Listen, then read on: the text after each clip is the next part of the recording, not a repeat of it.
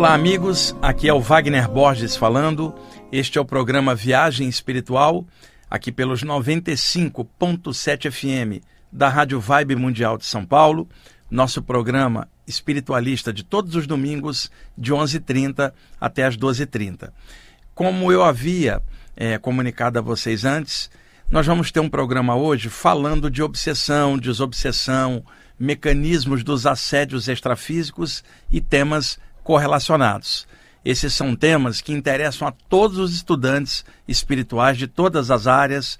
Se trata dos ataques psíquicos que podem rolar invisivelmente por parte de seres extrafísicos pesados, mas muitas vezes os ataques psíquicos podem partir de pessoas encarnadas que também têm o poder de irradiar formas pensamento e energias pesadas. Outras vezes é a autoobsessão. A própria pessoa é autoobsessora dela mesma, com pensamentos que depreciam a ela própria, autoestima baixa, e isto tudo contribui para a energia dela ficar baixa. E com o campo energético, vamos chamar assim, murcho, abre-se possibilidades para assédios extrafísicos. Então é óbvio que boa parte dos assédios que vêm de fora começam dentro da vítima, criando condições para que os agressores de fora venham e explorem é, quando a pessoa está dando mole espiritualmente, vamos falar assim. Então, eu vou comentar sobre vários tópicos aqui com vocês. É claro que esse tema ele é mais direcionado para médiums, curadores, é, pessoas que trabalham com desassédio espiritual e também pessoas na área das saídas do corpo, que também notam esses assédios extrafísicos, aplicam passes para soltar essas entidades pesadas para o lado de lá e tudo que envolve essa temática. Antes, é, eu vou começar por um tema paralelo. E se preparem, porque como esse tema exige muita explicação, eu vou falar bastante. Vou tentar o máximo possível clarear o entendimento desses temas e compreendam. Eu não tenho aqui um PowerPoint para projetar imagens, uma tela, né, para poder ilustrar as explicações. Lembrem-se, em primeiro lugar, que o corpo espiritual é dotado de alta plasticidade plasma tudo o que a pessoa pensa sobre ela própria. Eu já falei sobre isso muitas vezes ao longo dos anos aqui no programa. Ora, uma entidade desencarnada, ela se manifesta com esse corpo espiritual, também chamado corpo astral, perispírito, psicossoma, corpo de luz, tanto faz.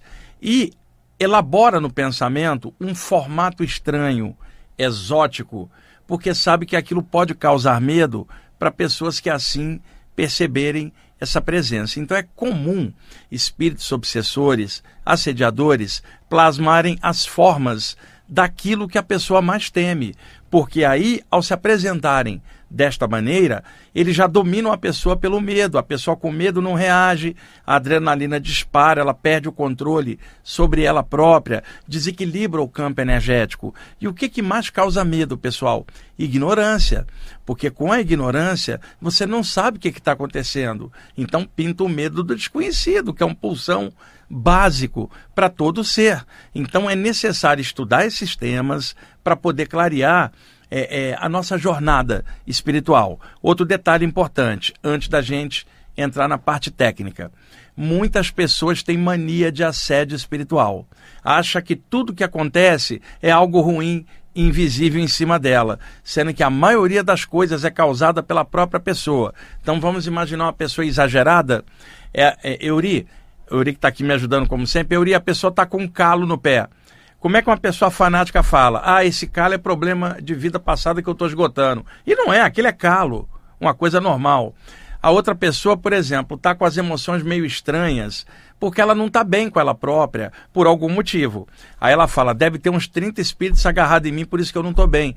Não precisa 30 espíritos para causar desagradabilidade na pessoa. Basta ela com seus pensamentos negativos e a repercussão nela mesma. Mas é mania das pessoas terceirizarem o desequilíbrio delas para fora outrora, quem era o culpado, Euri? O capeta, o diabo, o capiroto, culpado de qualquer negócio. O tempo passou e hoje o pessoal está culpando entidades invisíveis, espíritos ou o que quer que seja. Só muda a maneira. Ah, foi o espírito, foi o mago trevoso, foi o cara lá do umbral. As pessoas vão terceirizando. É claro que tudo isso existe, mas existe o componente pessoal daquela pessoa que abre caminho para tudo. E ela pode até tirar espírito de volta dela, mas como é que ela vai tirar aquela parte interna dela que não está legal?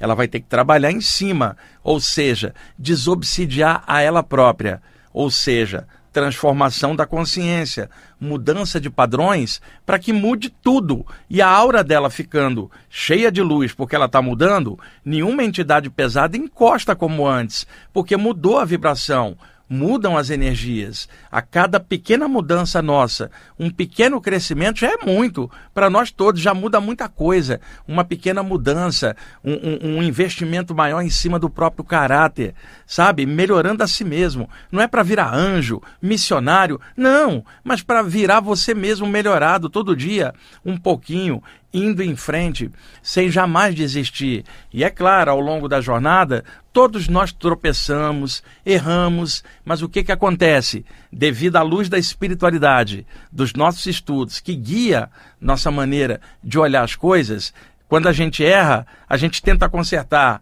Quando a gente cai, a gente levanta de novo e vai tentar, e vai seguir, e vai melhorar.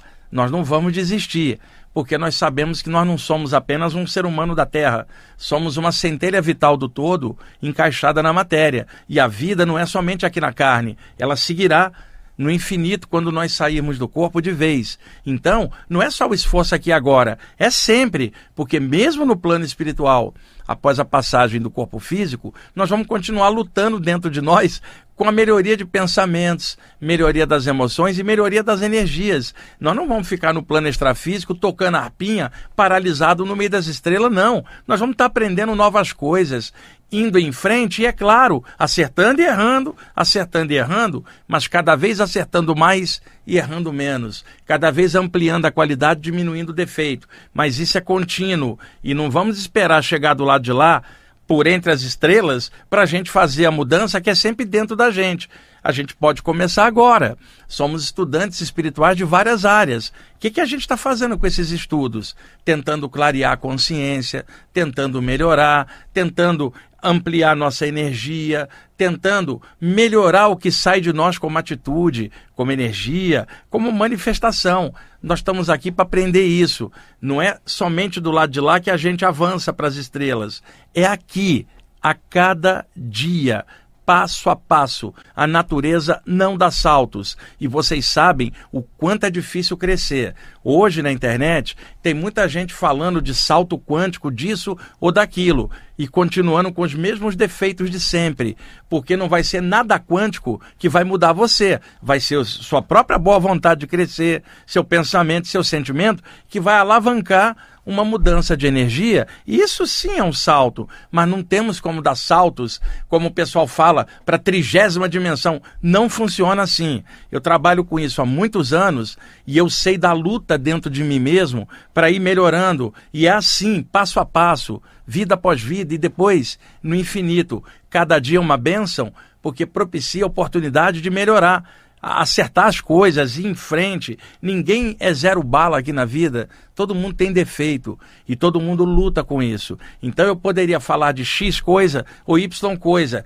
Entretanto, tudo está dentro de mim, o melhor e o pior, e eu vou lutar em cima. Não há salto na natureza nisso. Crescimento dá trabalho, e não há nenhuma técnica de crescimento espiritual ou humano baseada na inércia ou na preguiça, ou no salto, não sei das quantas, para dimensão sei lá o quê. O negócio é o dia a dia. Euri, o, o Euri chega para mim e fala assim, Wagner, é, você sabia que você pode dar um salto quântico? Eu falei, tá, e quem paga meu boleto aqui que não é quântico? Que está aqui no dia a dia diante de mim. Quem, que, que, salto quântico vai mudar as tranqueiras que eu tenho dentro de mim se eu não lutar dentro de mim? E eu não adianta tentar passar para outra dimensão se eu estou cheio de coisa estranha. Eu vou levar essas coisas estranhas dentro de mim para tal dimensão. E isso é assim. Semelhante atrai semelhante. Então, no tema da desobsessão, é forçoso falar antes. O próprio ser humano é que gera condições para tudo que rola no seu campo energético. Isso aí é um ponto básico. Então, entrando na parte técnica, eu vou começar por um tema paralelo para poder ajudar o entendimento dessas questões de desobsessão. Eu contei para vocês, eh, eu acho que quando estava fazendo o programa no ano passado de casa, durante a Covid, mandando para cá, sobre espíritos que desencarnam e dentro do campo áureo, com a aura da pessoa, está cheia de formas mentais, as chamadas formas pensamento ou formas ideoplásticas, psíquicas, porque quando pensamos alguma coisa, nossa mente irradia imagens daquilo que a gente está pensando. Se os pensamentos são repetitivos, dotados de monoideísmo, ideias fixas, essas formas mentais vão ficar cristalizadas e permanecendo mais tempo na aura da pessoa, porque a pessoa pensa muito naquilo. Então, o estudo de formas pensamento é legal para entender os climas internos que nós carregamos na própria aura. Então, criamos dentro da nossa aura o, o, o, reflexo daquilo que nós somos. Tá, o Euri está ali, ele tem uma aura, e vamos supor que o Euri tem uma fixação por alguma coisa. Então, dentro da aura dele existirão recortes mentais, formas de pensamento daquilo que ele pensa tanto. Muitas vezes ele é viciado em pensar naquilo, seja lá o que for. Quando o Euri desencarnar, ele vai carregar a aura dele para fora, porque a aura não é do corpo, o corpo é corpo, o corpo tem o duplo etérico, a energia da terra, que nasce, cresce e morre com o corpo. Agora, o espírito, antes de entrar na carne, ele já tinha sua aura referente ao corpo mental, ao corpo astral e os diversos veículos de manifestação da consciência, a aura total. Quando o Euri entrou no corpo, essa aura total encampou a aura do corpo para uma vivência na Terra. Quando o corpo cair e a aura do corpo humano, que é o chamado dupletérico ou corpo vital, abrir e dissolver na Terra, o corpo astral emerge com a sua aura característica, colorida, com as suas formas pensamento e o que a pessoa pensava com frequência. Então, o campo energético do Euri, vai, ele vai para fora e aquelas formas mentais criaram um ambiente que encapam a energia dele como se criasse uma realidade virtual. Então, Euri, lembra daquele filme Amor Além da Vida? com Robbie Williams, que ele era um pintor, a mulher dele suicida, depois ele morre num, num acidente e aí ele se vê num campo, que é, é, é, um ambiente todo colorido com as cores vivas. E ele fala: aqui é o mundo espiritual. E aí o ator Cuba Gooding Jr., que faz o papel do filho dele, chega por fora e abre aquele casulo energético, aquele campo virtual e fala: Pai, sou eu, sai daí. Isso aí não é o um mundo espiritual. Isso aí é a criação da sua mente, criando um ambiente virtual em volta. Vem para cá. E quando ele sai, tem um ambiente com céu azul, pássaros e pessoas todas vivas do lado de lá. Mas, inicialmente, ele se vê dentro de um campo energético, que é a aura dele, como se fosse um casulo encapado com as formas pensamento. Então, quando um mentor extrafísico vai aplicar um passe para ajudar uma pessoa assim, não é só aplicar o passe, ele tem que dissolver essa camada energética e erradicar as formas pensamento com um fluxo de energia para desencapar o campo energético do espírito e fala: olha, vem para cá, a vida está aqui fora, não é esse campo virtual que a sua mente criou. Então, se deixar, a pessoa vai continuar a pensar naquilo e esse campo vai sendo renovado e novamente cheio de formas de pensamento, ela jamais sairá dali e, pior, achará que o mundo espiritual é aquilo ali que ela está vendo, que é a criação mental dela.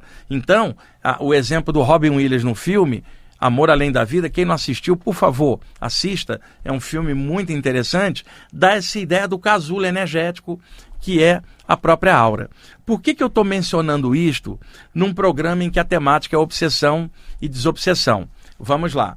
Da mesma forma que um espírito pode encapar a própria aura com as formas de pensamento, espíritos obsessores também podem criar um encapamento energético dentro da aura deles, um encapamento trevoso. Euri, vamos imaginar, eu posso te usar como exemplo? Vamos imaginar que o Euri é muito irritado, brigão, sabe? Um cara complicado, toda hora criando encrenca com as pessoas. E a aura dele está cheia de formas mentais de violência. Ele não, não, não fica bem por dentro e ele desconta nas pessoas a, a, crise interna dele. O mundo está cheio de gente assim, infelizmente. E aí, a, a, a formas mentais dele são amarronzadas, cinzentas, às vezes avermelhadas da raiva dele, ali pululando formas mentais na aura dele. Eu não estou nem considerando presenças extrafísicas obsessoras ali, nem larvas astrais agarradas na aura dele. Estou colocando só a própria energia, emanação dele mesmo. Então, quando ele desencarna, o que, que acontece? Ele se vê nesse meio ambiente, que é a própria aura dele, cheia de coisa pesada, que foi o que ele acalentou a vida inteira. Ele criou uma prisão mental, uma masmorra psíquica. Ele está encampado dentro de um campo de trevas que é a repercussão do que ele fez. Ora, semelhante atrai semelhante. E aí a aura dele atrai ele para o plano espiritual atrasado inferior, o chamado umbral, guerrina, que é o lugar de trevas e ranger de dentes que os judeus falavam, o cama louca dos hindus, o lugar dos desejos pesados, o inferno dos cristãos, é tudo a mesma coisa, os ambientes plasmados inferiores no astral puxam a pessoa para lá porque semelhante atrai semelhante, ou seja, o que está dentro da aura da pessoa tem ressonância com o ambiente astral pesado. Um chama o outro. E aí a pessoa se vê atolada num ambiente horrível, porque a aura dele é igualzinha àquele ambiente. Então, entendam, no astral inferior, está cheio de gente que não voa, se arrasta, porque o seu campo energético é pesado pra caramba também muitos estão vergados mentalmente por causa do arrependimento das coisas feitas contra os outros em vida. Outros não têm arrependimento nenhum, ainda continuam cheios de ódio, se arrastando também. Então, quando existe uma gangue de espíritos assediadores. E neste caso eu não estou falando de espíritos apegados aqui à Terra. São entidades do mal deliberadamente no astral inferior, plasmando coisas pesadas. Existe aqui no duplo da Terra entidades que às vezes encostam perto de alguém porque elas não estão bem após a morte. E aí, como ela não está bem, na hora que ela encosta na aura de alguém, onde há alguma semelhança, esse alguém começa a sentir algo que é da entidade, por osmose, né? por associação psíquica, numa espécie de simbiose energética psíquica. A pessoa se torna hospedeira de um parasita desencarnado, que é um ser humano desencarnado que não está legal, agarrado perto dela. Isso é o chamado encosto, a, aquilo que rola por aqui. Diferentemente de um ataque espiritual feito por entidades de forma deliberada. Quais são os motivos desses ataques? Variam bastante, desde causas que remontam a vidas passadas, no caso de algumas pessoas, desafetos de vidas passadas, a pessoa está encarnada e eles estão do lado de lá. Às vezes, a pessoa mora num ambiente muito pesado da própria família, e aí, quando ela vê, o obsessor de um familiar pula em cima dela, porque ela está tentando ajudar. Tem um monte de coisa que acontece, um monte de maneirismos e motivos da, dos ataques espirituais. Agora, entrando bem nessa parte técnica. Estas entidades que estão no astral inferior, muitas delas têm uma capacidade de concentração enorme, mas não tem um sentimento para equilibrar aquilo. Por isso o ego é grande, a arrogância é grande, e aí a tentativa de manipulação do outro, que é o poder da mente dele sobre uma mente mais fraca. O prazer dessas entidades é a manipulação, o dominar o outro, é o poder sobre o outro. Também é o vampirismo energético, que tem de vários níveis, desde o vampirismo energético pelos chakras da vítima até o vampirismo de formas pensamento, que essas entidades também é, manipulam a introdução de pensamentos negativos para causar depressão, causar a atitude baixa na mente de alguém, inoculando ideias perniciosas negativas e levando a pessoa a comportamentos esdrúxulos, é, exóticos, horríveis. E isto também pode ocorrer durante as saídas do corpo, né? Em algumas condições, você sai do corpo e vê uma entidade a, a, atacando uma pessoa encarnada. E às vezes você vai ajudar. Você tem que conhecer tudo isso. Às vezes, o próprio projetor ou projetor extrafísica também pode sofrer um ataque, uma rajada dessa, porque está tentando ajudar um terceiro. E, e, leva, e falando a verdade, o próprio projetor ou projetora pode estar tá dando mole, Euri. O médium pode estar dando mole, o curador, a curadora pode estar dando mole por um motivo humano, porque por detrás da capacidade parapsíquica aberta tem uma pessoa lutando com qualidade e defeito. E naquelas, naquele momento da vida da pessoa, ela está numa baixa por uma série de situações. Então, tudo isto é possível. Existe a proteção dos mentores extrafísicos, mas ela tem um limite. E deixa eu dar um exemplo também. O Euri está na casa dele, instalou um monte de alarmes. Ninguém entra lá sem os alarmes dispararem e ele colocou é, é, é, um monte de seguranças em volta. Quer dizer, ninguém chega lá. Aí o que que o, um, um, alguém à distância que está perseguindo o Euri, um inimigo dele aqui mesmo, que, que ele faz? Ele liga para o celular do Euri. O Euri atende. Veja, o cara não tem como chegar no Euri, porque está tudo protegido. Mas quando ele liga, o Euri atende, e aí o Euri escuta a voz do cara e já fica tremendo. Conclusão: o cara afetou o Euri à distância, ligando para ele. Mesmo o Euri com toda a proteção. Então, mentores podem proteger a aura de alguém, mas qual mentor vai proteger a mente da pessoa e o que ela pensa? Que isso é livre-arbítrio dela.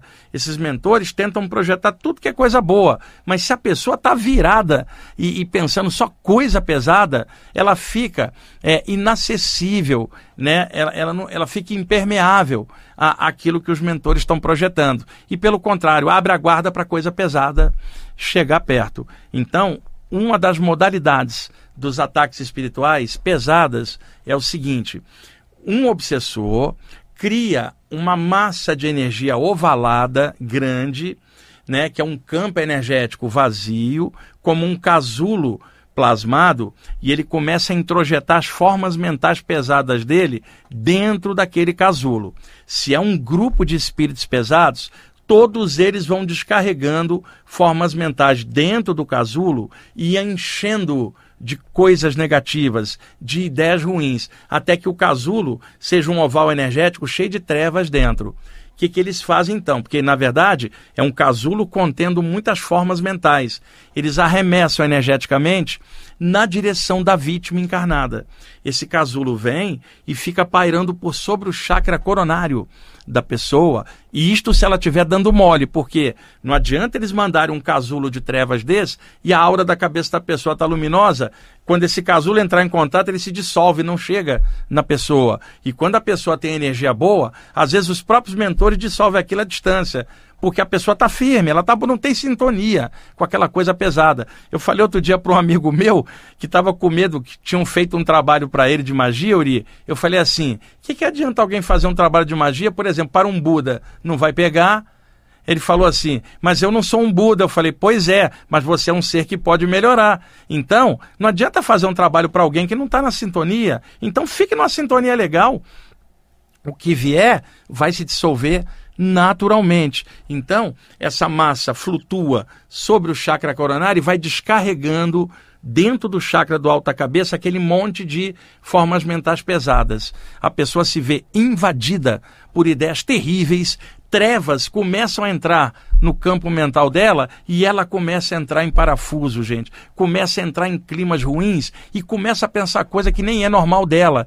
E eles então, sabendo que a pessoa às vezes tem um vício, pensa muito em algo, eles enchem aquela carga é, do, do casulo só com formas mentais do, do vício que a pessoa tem. Então, quando essa massa flutua por cima, não, não encontra resistência, porque as ideias que estão dentro da massa também estão dentro da pessoa. Então casa e aí essa massa interpenetra. Era isso que era chamado antigamente no Espiritismo de cunha mental, que é introduzir pensamentos à força, que na verdade o mecanismo é esse, criar um bolsão de energia e introjetar dentro dele um monte de formas, pensamentos pesadíssimas para descarregar um clima ruim dentro da pessoa. Isto pode acontecer fora do corpo, porque às vezes essa pessoa que está no clima ruim, ela sai do corpo durante o sono e aquela massa interpenetra ela lá fora. Quando ela retorna para dentro, a massa vem junto. E aí ela acorda mal. Depois ela vai botar a culpa na saída do corpo, mas não vai dizer que o pensamento dela era ruim. E outra, isto acontece a maioria das vezes dentro do corpo. Eu só estou dizendo que quando a pessoa sai, pode acontecer a mesma coisa, porque a mente é a mesma, dentro ou fora do corpo. O que que defende a pessoa? pensamentos claros, luz amarela na cabeça. Se vocês se acostumarem todo dia a imaginar que sua cabeça está dentro de um sol, sabe? E pulsar essa luz por uns cinco minutinhos, dá todo dia, durante um ano. Isso fortalecerá a aura da sua cabeça. Mas não faça isso por medo de sofrer um ataque. Não. Faça isso porque você precisa, você mesmo, ter luz no que você está fazendo, ter claridade mental, querer melhorar, querer ir para frente. Não se preocupe com coisas do mal. Se preocupe com a sua evolução. Cresça, melhora, você vai ficar inacessível. E aí, transbordando uma luz maior, você até ajuda a desobsidiar outras pessoas por aí. Euri, já chegou na hora do intervalo, cara? Não acredito. Bom, gente, vamos para o intervalo por culpa do Euri que adiantou o relógio. Daqui a pouquinho a gente volta.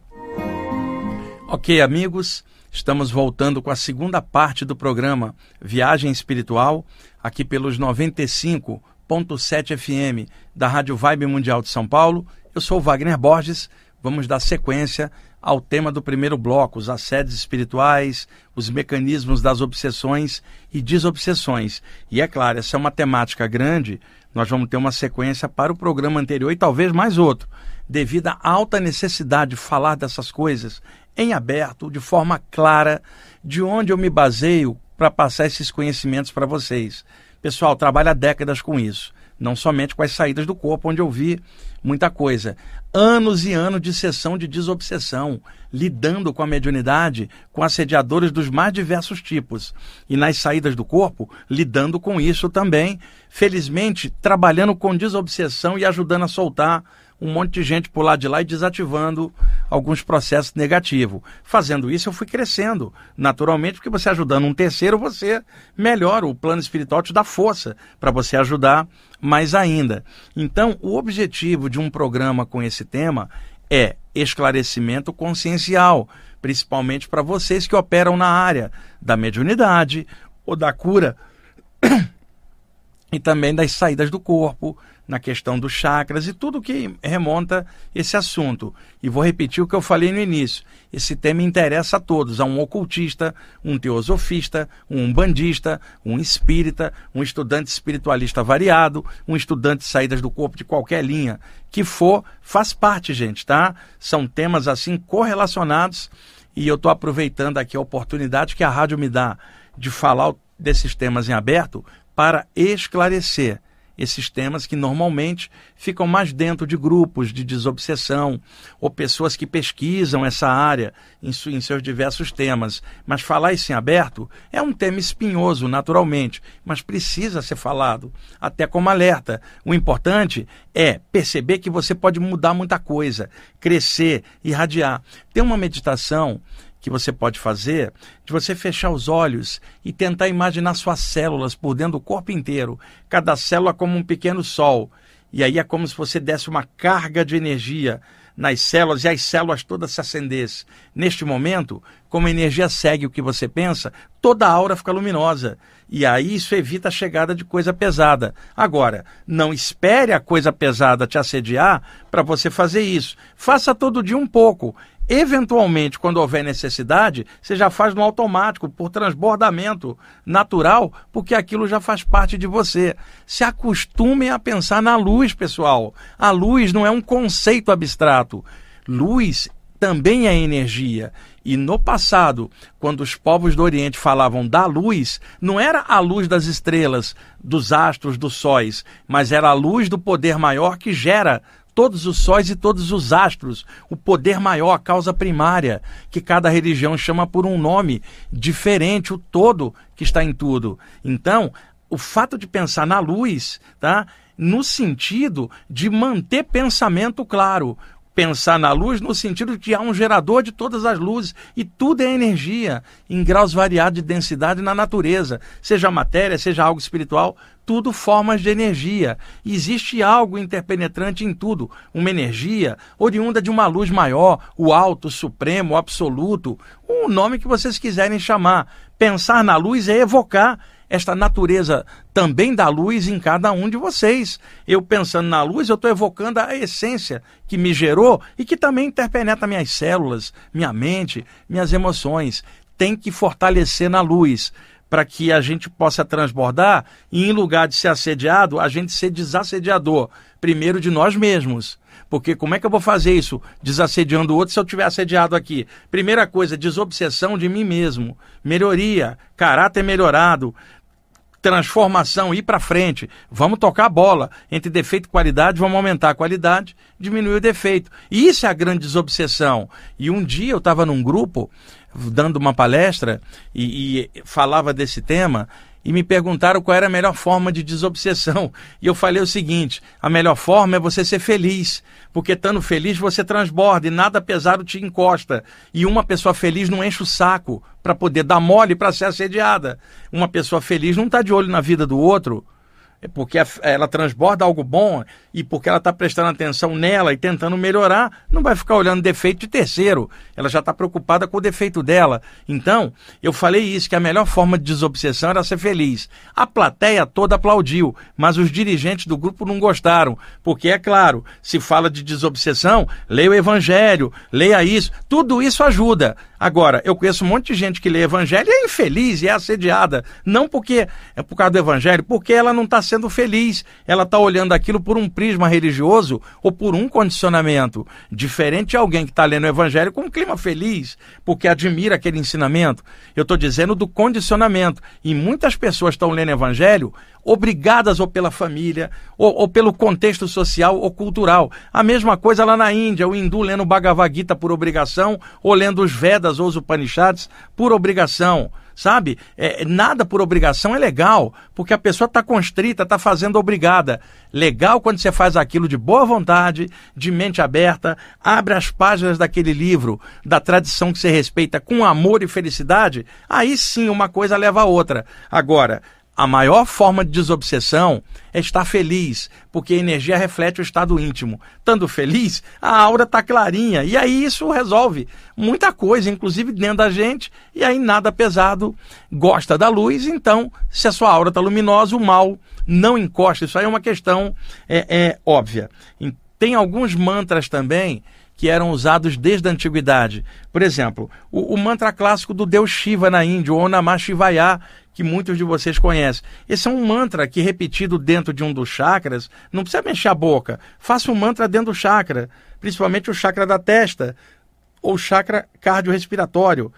Fica ali uns minutinhos fazendo isso, que a sua aura também melhora. Tem um mantra também do Shiva, que é o Om Ishaya Namaha e o, Shiva tem vários epítetos: Mahadeva, Tandava, Shankara, Isha, que é um dos nomes de Shiva. Então você fala Onamá Ishaya ou Om Ishaya Namaha, que é equivalente ao Onamá Shivaya, mas num clima um pouco mais intimista, porque o Shiva tem vários epítetos e cada epíteto desse forma um mantra é, com uma determinada característica. Eu vou fazer também uma correlação aqui, vinda da velha Índia, para poder ajudar. E outra coisa, é claro que existem literaturas variadas sobre esse tema. Vocês encontrarão muitos livros de desobsessão dentro da área espírita. E é claro, com abordagem espírita, dentro daquele contexto. Irão encontrar livros que falam disto dentro do âmbito da Umbanda, com abordagem umbandista, o que é natural também encontrarão livros na área do ocultismo com uma abordagem mais esotérica. Então, cada área vai abordar de acordo com seus parâmetros, isso é normal.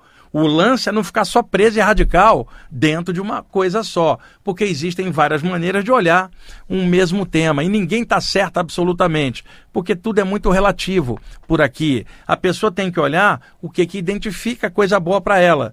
Não adianta eu chegar e falar algo para alguém e depois falar a mesma coisa para outra pessoa com outro temperamento, outra energia e de repente o que funciona para um não funciona para outro. Eu estou citando aqui um mantra. Alguém vai gostar. Tem outro que fala, mas eu não gosto de mantra. Então desenvolva outra característica. Um vai falar da prece. Aí eu pergunto, aquela prece de coração ou a prece repetida na mente igual um papagaio, de forma condicionada? Então tudo isso tem que ver qual é o jeitão da pessoa. O outro vai falar assim: eu não gosto de mantra, não gosto de prece, eu vou vibrar uma energia. Então vibra, enche sua aura de luz.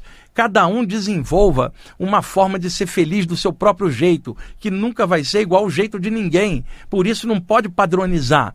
É, é, esse tipo de coisa. Tem que haver recursos abertos como um leque de possibilidades e a pessoa vê onde ela se encaixa melhor. Agora, com certeza, o pano de fundo de toda desobsessão é a melhoria do caráter da pessoa. Isso aí é ponto pacífico, não há o que discutir. Porque uma pessoa pode manipular a energia bem e, no entanto, está mal por dentro. Ela manipula por técnica. Ela aprendeu uma técnica, ela usa. E pode até usar para fazer um mal para o outro. Energia não é boa ou ruim, depende da, da aplicação que a pessoa faz.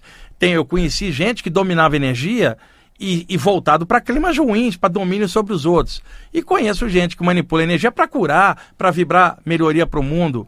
A energia não é boa ou ruim. A intenção da pessoa nela é que vai gerar a qualidade que empregue nessa energia, as cores e qual é a, a manifestação e o objetivo. Eu posso sugerir aqui para vocês um livro que eu gosto muito, mas é meu gosto pessoal, tá? É o livro Magia de Redenção do espírito Ramatiz através do médium Exílio Mais. Os livros do Ramatiz, durante anos, foram editados pela livraria Freitas Bastos, que hoje não mais existe.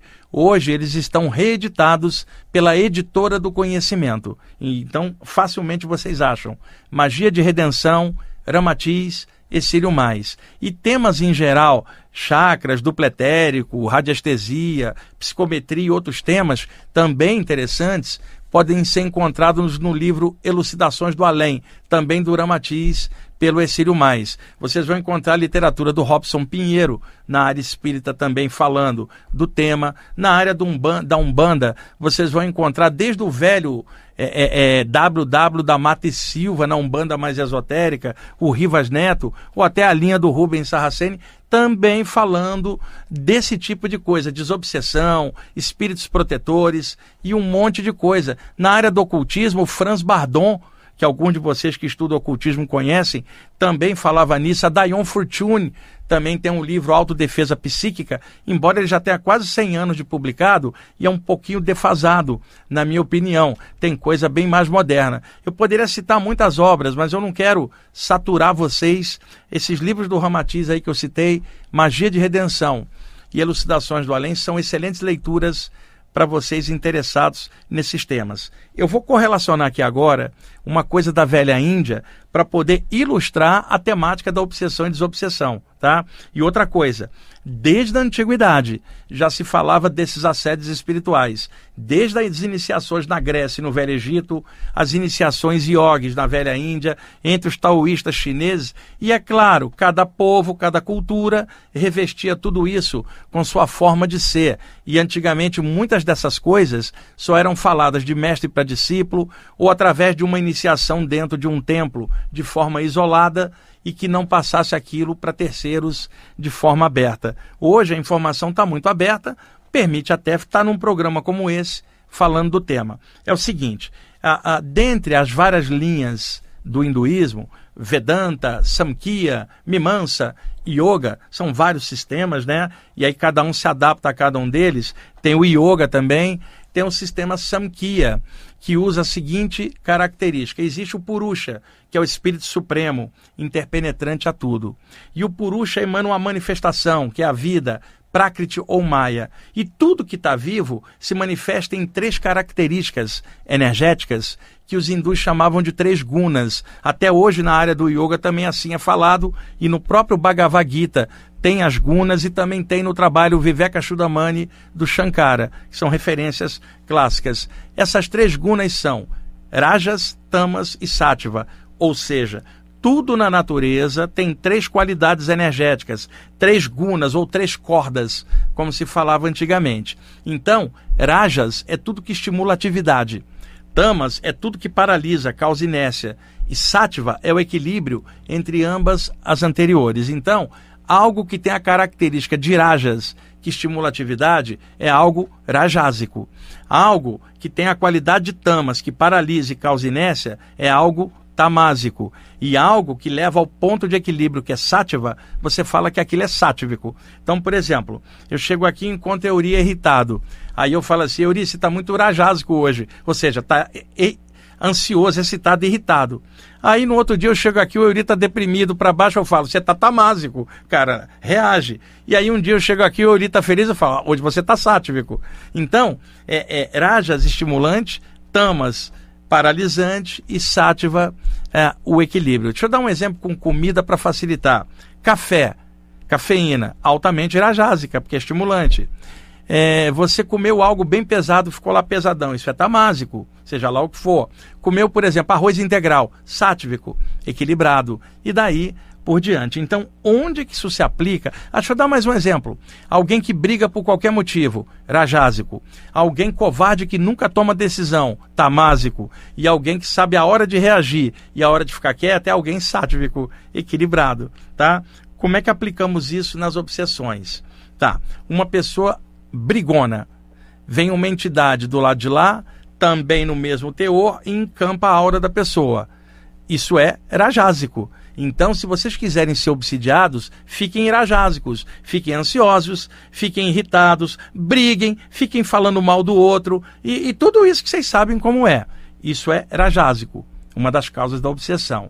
Por outro lado, fique na inércia, não faça nada, não tente crescer, vá empurrando com a barriga, isto é tamásico, também vai gerar obsessão, porque não há crescimento na base da preguiça. Agora, alguém percebe que tem qualidade e defeito e está lutando. Isso é sátivico, né? Ela está tentando se equilibrar.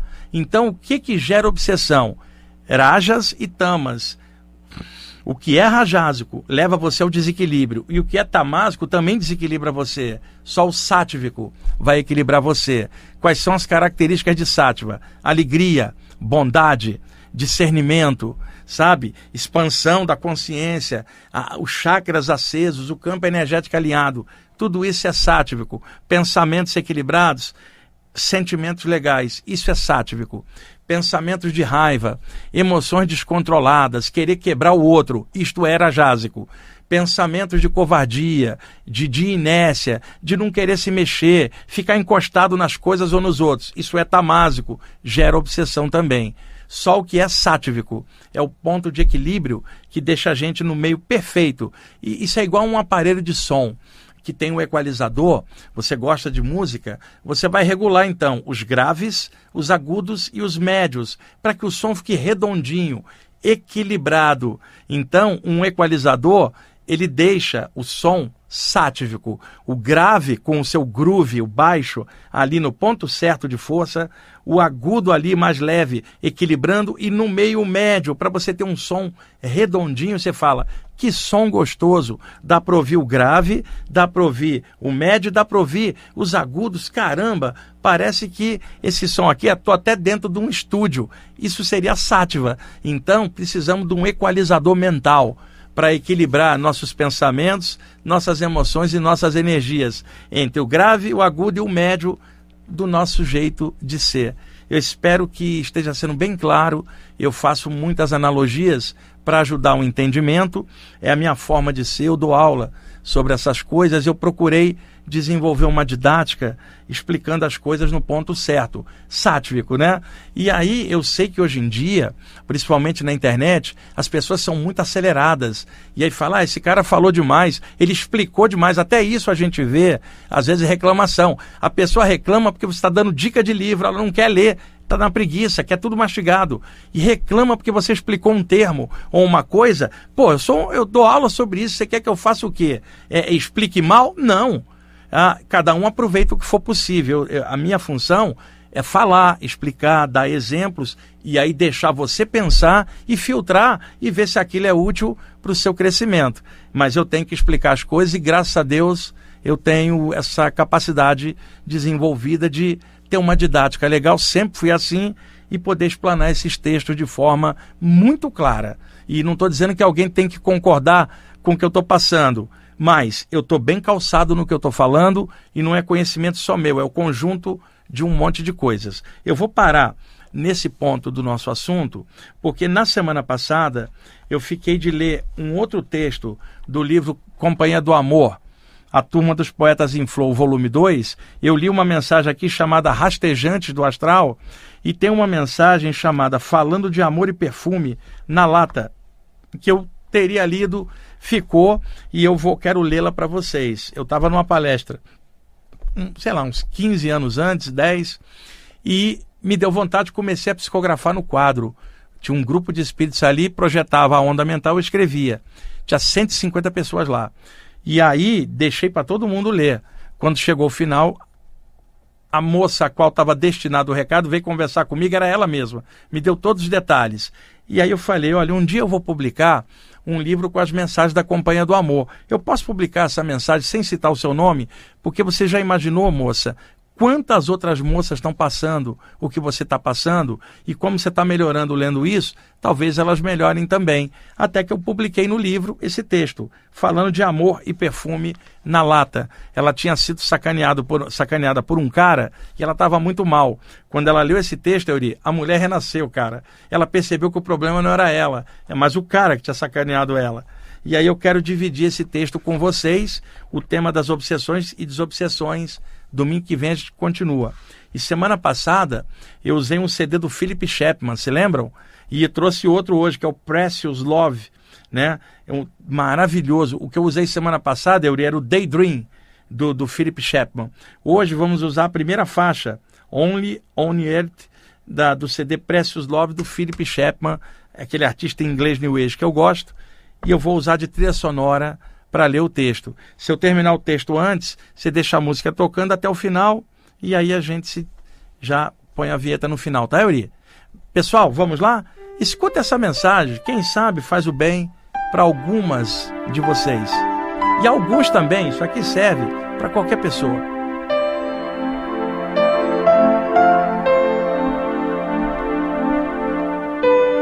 Olá, menina dos olhos lindos. Você se trancou neste quarto para chorar sem ninguém ver. Porém, existe algo que o Papai do Céu não saiba? Ele viu seu choro e, tocado pela sua dor, convocou a galera da Companhia do Amor para lhe transmitir um recado.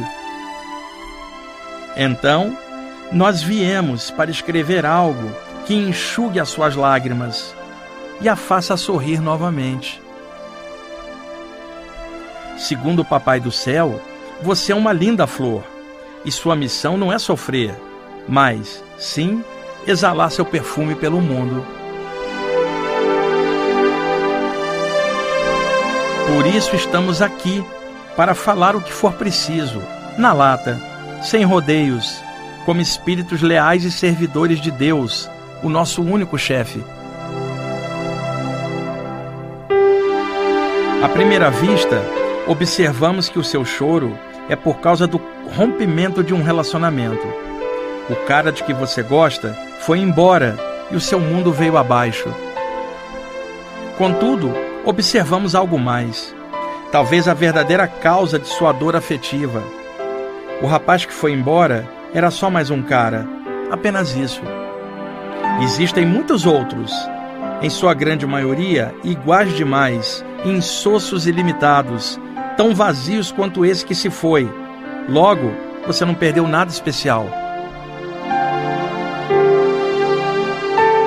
O problema é que você rebaixou sua autoestima demais e idealizou, no cara, um príncipe, mas ele era um sapo. Dominada por ele, ou melhor, com medo de ser feliz por si mesma, você se submeteu a muitas situações ridículas o motivo real para sua dor não é a partida dele, mas é que uma parte sua, interna e mais esperta, sacou o grande desperdício de tempo e energia que foram dados a quem não merecia. Por isso você chora, não pelo que imagina, mas pela lembrança do que permitiu em sua vida. Você é uma flor, mas deixou o cara amassar suas pétalas e roubar o seu perfume. Se quiser, chore por isso, não pela partida do ladrão de perfume, ou melhor, o sujeito insosso e vazio. E agora, com consciência do alto preço que pagou pela manutenção dessa coisa horrível que você chamava de relacionamento, vai continuar chorando ou vai recuperar o perfume? Vai continuar trancada no quarto onde Deus a vê ou vai voltar a viver no mundo onde Deus continuando a vê-la, mas os outros também. O motivo do seu choro é este: você perdeu seu perfume. E o cara que partiu nunca sentiu perfume algum, nem em você, nem em ninguém. Ele era um sapo insosso que você maquiou como príncipe. O negócio dele não é acariciar flores, mas pular na lama fétida. Portanto, deixe o cara chafurdar na lama dele. E você trate de voltar a viver. Abra novamente suas pétalas e volte a perfumar o mundo à sua volta. Quando surgir outro cara, e sempre surge, não se iluda novamente. Relacionamento não é conto de fadas. Exige maturidade e consciência. Não existem príncipes e princesas no reino do amor. Só há seres humanos se relacionando, aprendendo e tentando levar a vida em dupla. Às vezes dá certo, outras vezes não. O que não pode é rebaixar a autoestima, nem deixar o pique cair, nem perder o perfume. Menina Flor, você é muito amada, tanto que o Papai do Céu mandou a gente aqui. Então, saia desse quarto e recupere o seu sorriso e o seu perfume, como quer o Pai Celestial. Volte a florescer.